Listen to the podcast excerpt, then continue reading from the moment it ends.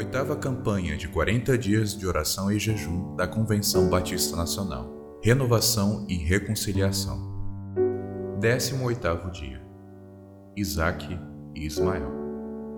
Os filhos dele, Isaac e Ismael, o sepultaram na caverna de Macpela, no campo de Efron, filho de Zoar, o Eteu, em frente a Manri. Gênesis 25, 9 Nos dias atuais, o egoísmo e centralidade do homem é o que impera. Infelizmente, percebemos o quanto os relacionamentos se desfazem com facilidade, inclusive entre irmãos de sangue. A história de Isaac e Ismael começa carregada com atitudes precipitadas de seu pai Abraão. Essas atitudes se desdobraram em muitas consequências até os dias atuais, e não apenas na história dos dois irmãos.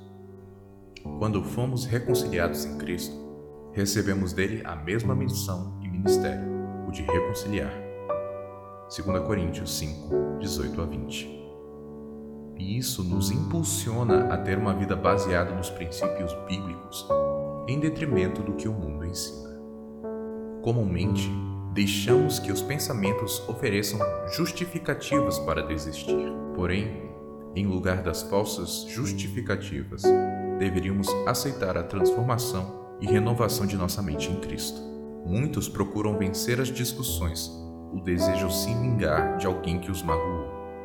Essa não deve ser, porém, a reação do cristão, que deve encontrar em Deus a força necessária para o perdão e reconciliação.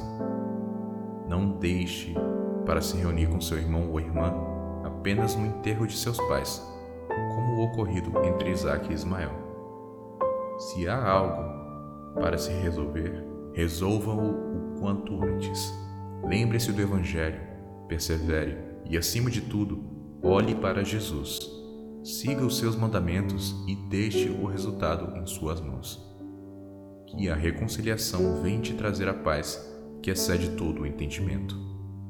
Pastor Júlio Rabelo Gomes Neto, Igreja Batista Nacional Missionária, Macapá, Amapá.